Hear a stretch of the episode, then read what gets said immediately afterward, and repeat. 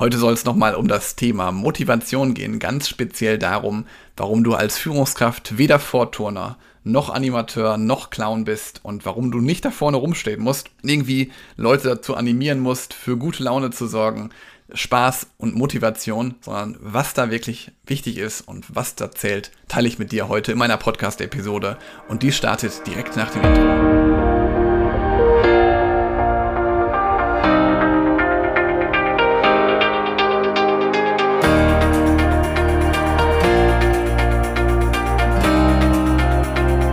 Herzlich willkommen zu einer neuen Podcast-Episode in meinem Podcast Führungskraft. Ich freue mich, dass du da bist. Hier bist du richtig in deinem Podcast für mehr Erfolg mit sozialem Verständnis und moderner Führung. Viele Führungskräfte wollen immer ihre Mitarbeitenden motivieren, dass sie leistungsbereit zur Arbeit erscheinen und dass sie quasi mit die Haarspitzen motiviert sind.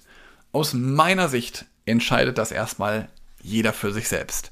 Ich habe zu meinen Leuten immer gesagt, wenn du morgens aufstehst, dann hast du die Wahl, ob du aufstehst oder liegen bleibst. Du musst dann nur mit den Konsequenzen rechnen oder beziehungsweise das ist dann deine Entscheidung, wie du dann den restlichen Tag verlebst.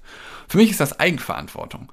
Und du darfst als Führungskraft viel mehr dafür sorgen, dass keiner demotiviert ist weil du schaffst die Rahmenbedingungen, die für dich passen, die für dein Team passen und die sozusagen Leitplanken sind für deine Mitarbeitenden. Und in diesen Leitplanken, da dürfen sich Mitarbeitende entfalten, da dürfen die sich motiviert engagieren. Und das entsteht dann meistens übrigens auch von alleine, dass wenn du da richtige Rahmenbedingungen gesetzt hast, dass die dann dazu führen, dass die Motivation auch nochmal steigt. Also, dass da noch mehr Freude auf der Arbeit ist. Das sind aber die Rahmenbedingungen, die du als Führungskraft setzen musst.